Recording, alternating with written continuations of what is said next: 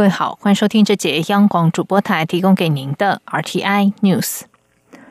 行政院将于明天上午宣布解禁福岛食品。行政院发言人罗秉成今天晚间表示，世界各国已经纷纷放宽或解除对福岛食品的输入管制，政府未来会调整日本福岛周边食品的输入管制措施，秉持比国际标准更严格的科学检验，具体落实边境管制，来为国人的食品安全把关，让国人安心享用没有健康疑虑的食品。相关具体的调整方案及配套措施将一并在明天的记者会上说明。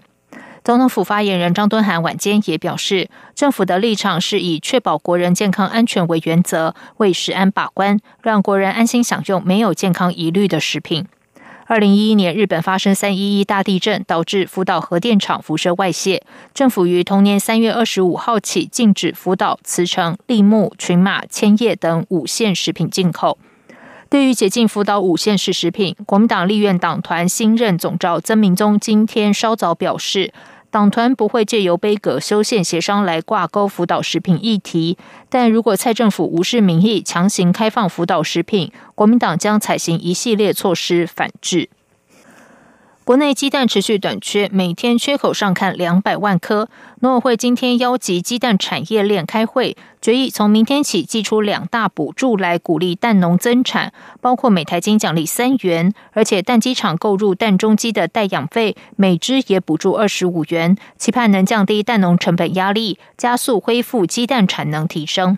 农委会强调，这些措施会实施到月底，届时将开会检讨成效，并讨论批发价是否要做调整。记者谢嘉欣报道。极端气候造成农作物减产，疫情影响物流，导致饲料、黄豆及玉米等原物料价格大涨，衍生鸡蛋生产成本增加。近期鸡蛋短缺问题未解，每日缺口约一百五十万到两百万颗。行政院七号起至四月三十号，免除黄豆、小麦及玉米的营业税百分之五，预估每公斤饲料成本可减少新台币零点六元。另一方面，农委会七号也邀鸡蛋产业上中。下游及食品加工等业者开会协商，决定再计补助来化解蛋荒。农委会主委陈吉仲指出，不但饲料成本上扬，近期温差大，使得产蛋率下跌，又有禽流感影响产能，推升鸡蛋生产成本。因此，补助分为两种：首先是奖励蛋农生产，每台金鸡蛋奖励三元，以一箱两百颗蛋来算，约补助六十元；其次，则是鼓励蛋农加速富养，尽速投入生产，且因饲料成本涨价，衍生雏鸡及蛋中鸡的生产成本提高。也将补贴蛋鸡场购入蛋中鸡的代养费，每只鸡补助二十五元。陈其仲表示，补贴经费将破亿，会引农损基金之应。目前预计自八号开始实施到月底再做检讨，届时也会连同批发冻涨价格一并讨论。他说：“那我们会在二月底以前再邀请所有与会的产业再来讨论这个措施是否有效，也同步针对目前三十四块批发市场的价格合理性做讨论，来决定三月一号以后。”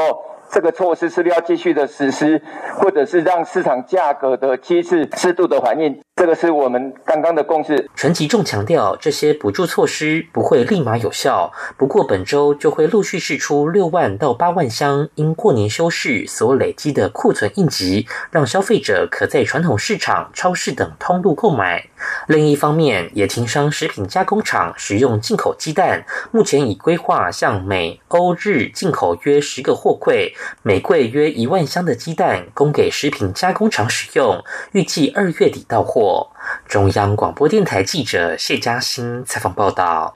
鸡蛋荒从春节前持续至今，民生用品物价也喊涨。行政院六号晚间宣布，即日起到四月三十号止，免征进口黄小玉，也就是玉米、黄豆、小麦的营业税，以平抑物价。民进党立委林静怡今天指出，他认为行政院宣布的平抑物价措施非常重要，政府能力范围内调整税收，民间如果也跟上薪资调整，带动消费滚动，对国家经济成长是好事。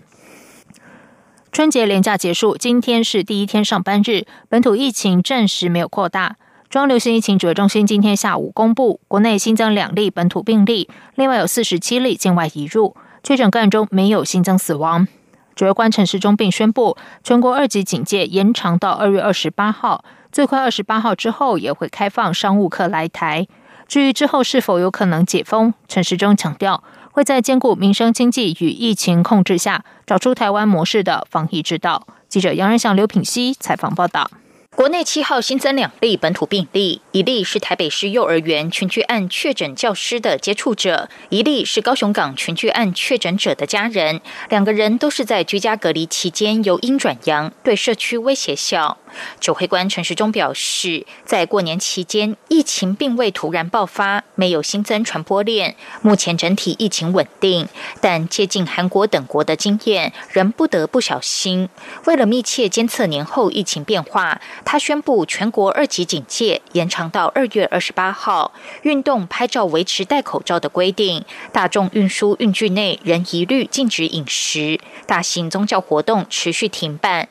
政治人物也不得跑摊。对于三月是否会解封，陈时中说，各界的意见都列入参考，指挥中心会在兼顾民生经济跟疫情控制下，找出台湾模式的防疫之道。我们也怕我们自己思考不周。好，所以每一项的意见哈，我们也都仔细的，好，没有说聆听了哈，仔细的看，仔细的了解，然后都列入哈，在我们在下个月二月二十八号之后，哦，相关的一些措施的参考，哦，我们一定在选择，哦，怎么样在能够兼顾民生经济，也兼顾疫情的控制，啊，那找出一条大家都讲是哈台湾模式的防疫之道。至于何时放宽国外旅游限制，陈时中表示，目前尚未考虑到旅游部分，请旅游业者多忍耐。毕竟台湾以贸易立国，目前会先着眼开放商务客来台，因为商务客今年没来，明后年可能都不会来；但旅游客今年没来，明年很可能就会来。而开放商务客最快的时间点在二月二十八号之后。但大家既期待又怕受伤害，指挥中心会持续跟专家讨论，做出最好规划。央广记者杨仁祥、刘品熙在台北的采访报道。此外，中流行疫情指挥中心今天宣布，为了兼顾国内防疫安全及产业与家庭用人需求，从今年二月十五号起启动第二阶段移工专案引进。移工来台之前，必须在来源国已经完整接种疫苗。来台之后，开放雇主安排移工到防疫旅馆进行居家检疫及自主健康管理，并确实遵照相关防疫指引规定办理。今天是虎年开工日，本土疫情没有扩大，国内金融业新春团拜迎好彩头。各大公民银行董座也看好今年美国联准会升息所带来的转变，认为联准会其基准短期借款利率最快可能在三月调升二十五个基本点，并计划大幅缩减资产负债表，以因应高通膨，对金融业是一大利多，利差及资金运用收益应该可以提升，获利动能可望逐步走高。记者陈林信宏报道。招丰金控二月七号开工日举行金虎年新春实训团拜，集团高阶主管三百多位一同在线上互道恭喜，相互祝福。董事长张兆顺特别感谢同仁过去一年来的努力及付出，特别是新冠肺炎疫情严重冲击全球经济及金融，对同仁是极为艰巨的挑战。展望今年，张长顺认为，全球经济将持续面临新冠肺炎变种病毒持续肆虐、供应链瓶颈、严重的通货膨胀、中国经济发展的隐忧及地缘政治紧张冲突等五大威胁，而这些威胁都会造成金融市场的激烈波动。不过，FED 今年三月起可能有三到五次的升息机会，有助于银行业绩的表现。银行业更应该掌握今年的变动，勇于变革。掌握新的商机，张兆顺说：“那要变动的话，我希望我们也跟着变动，采取积极的态度，掌握住这一次机会。我相信可以把我们的长项发挥到极致啊！这样的话，我相信我们兆丰金控集团呢，今年这个状况一定会翻身。”台银董事长吕杰成也在新春团拜时表示，随着国际升息的声音，给银行业跨足到国际带来一些机会，加上政府推动都市更新计划、经济拉抬等，都会为金融业务带来机会。吕杰成也认为，今年经济有四大亮点：一是转单效应仍然存在；二是台商加速回台；三是中小企业加强投资台湾；四是前瞻建设仍是密集投资期，渴望带动。国内投资，中央广播电台记者陈琳信鸿报道。台湾女子滑冰好手黄玉婷今天在北京冬季奥运首度出赛，参加女子竞速滑冰一千五百公尺项目，以两分零秒七八完赛，成绩排名二十六名。赛后，黄玉婷表示，一千五百公尺本来就不是他的强项，最后成绩还算可以。目标还是十七号最拿手的一千公尺项目，一切尽力而为。黄玉婷说：“就其实我觉得今天滑还算还可以吧，因为其实我本身真的非常讨厌一千五这个项目。那所以其实我比赛前就是一直催眠自己，就说这是最后一次了，反正就是尽全力。然后老实说，今天其实我最后一圈只掉秒掉到三十四秒，我蛮意外，我以为会掉到三十六秒，所以。”前面一千公尺算是滑的还可以，那就是后面那一圈，我觉得我很很开心啊，至少没有掉到三十六秒，还有三十四秒。对，它整体来讲，我觉得是不是最好，但是也不是到最差的，所以我觉得还可以吧。今天这样算起来，应该算是。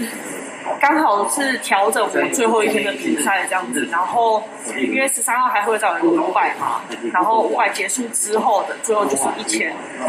反正一切都是尽力就对了。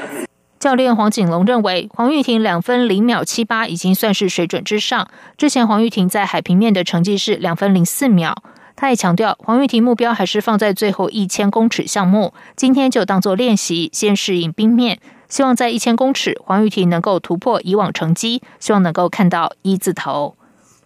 在外电消息方面，斐济官员透露，美国科技业巨股马克思的卫星网络开创事业星链，正在协助南太平洋岛国东加恢复网络连线。东加网络近期遭到海底火山爆发摧残，修复工作正在临近岛国斐济进行。路透社报道，东加附近的洪加东加洪加哈派火山一月十五号喷发，不仅引发海啸，摧毁村庄和度假村，也造成东加与外界网络联系的唯一光纤网络缆线被切断，至今只有有限的网络连线。北极检察总长赛德凯尤姆在推特发文表示。太空探索科技公司 SpaceX 的一个团队目前正在斐济架设一个星链的找到器台，以恢复东加和世界的连线。星链是电动车大厂特斯拉执行长马克思的航太公司 SpaceX 旗下的部门。马克思一月曾在推特提到，星链或许可以帮忙东加。东家的网络连线如果有任何改善，渴望让一直难以和海外亲友保持联系的东家民众松口气，同时也能够协助灾后复原工作。手机大厂三星今天发布新闻稿，宣布致力永续发展，将以流向海洋的废弃渔网制成的材料，转化为 Galaxy 装置的新型制造原料。国际科技大厂近年纷纷带头进行绿色能源转型。二零二零年七月，苹果就公开承诺。为减缓气候变迁，要于二零三零年前在所有产品上实现碳中和，并利用回收再生原料设计打造全球创新产品。此举也带动台湾苹果供应链厂商加速绿能转型。手机大厂三星将在台湾时间二月九号晚上十一点举行发表会，推出新款 Galaxy 装置，同时预告会以改造后的海废塑料作为未来所有产品线的制造原料，也将扩大使用其他环保材料。逐步淘汰一次性塑胶。三星指出，提到流向海洋的废塑胶，人们可能会想到空保特瓶或购物袋，往往忽略更大的潜在威胁，就是每年被丢弃的六十四万吨渔网。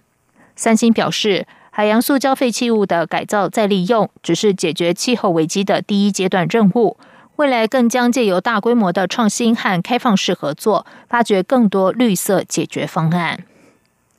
以上央广主播台，谢谢收听。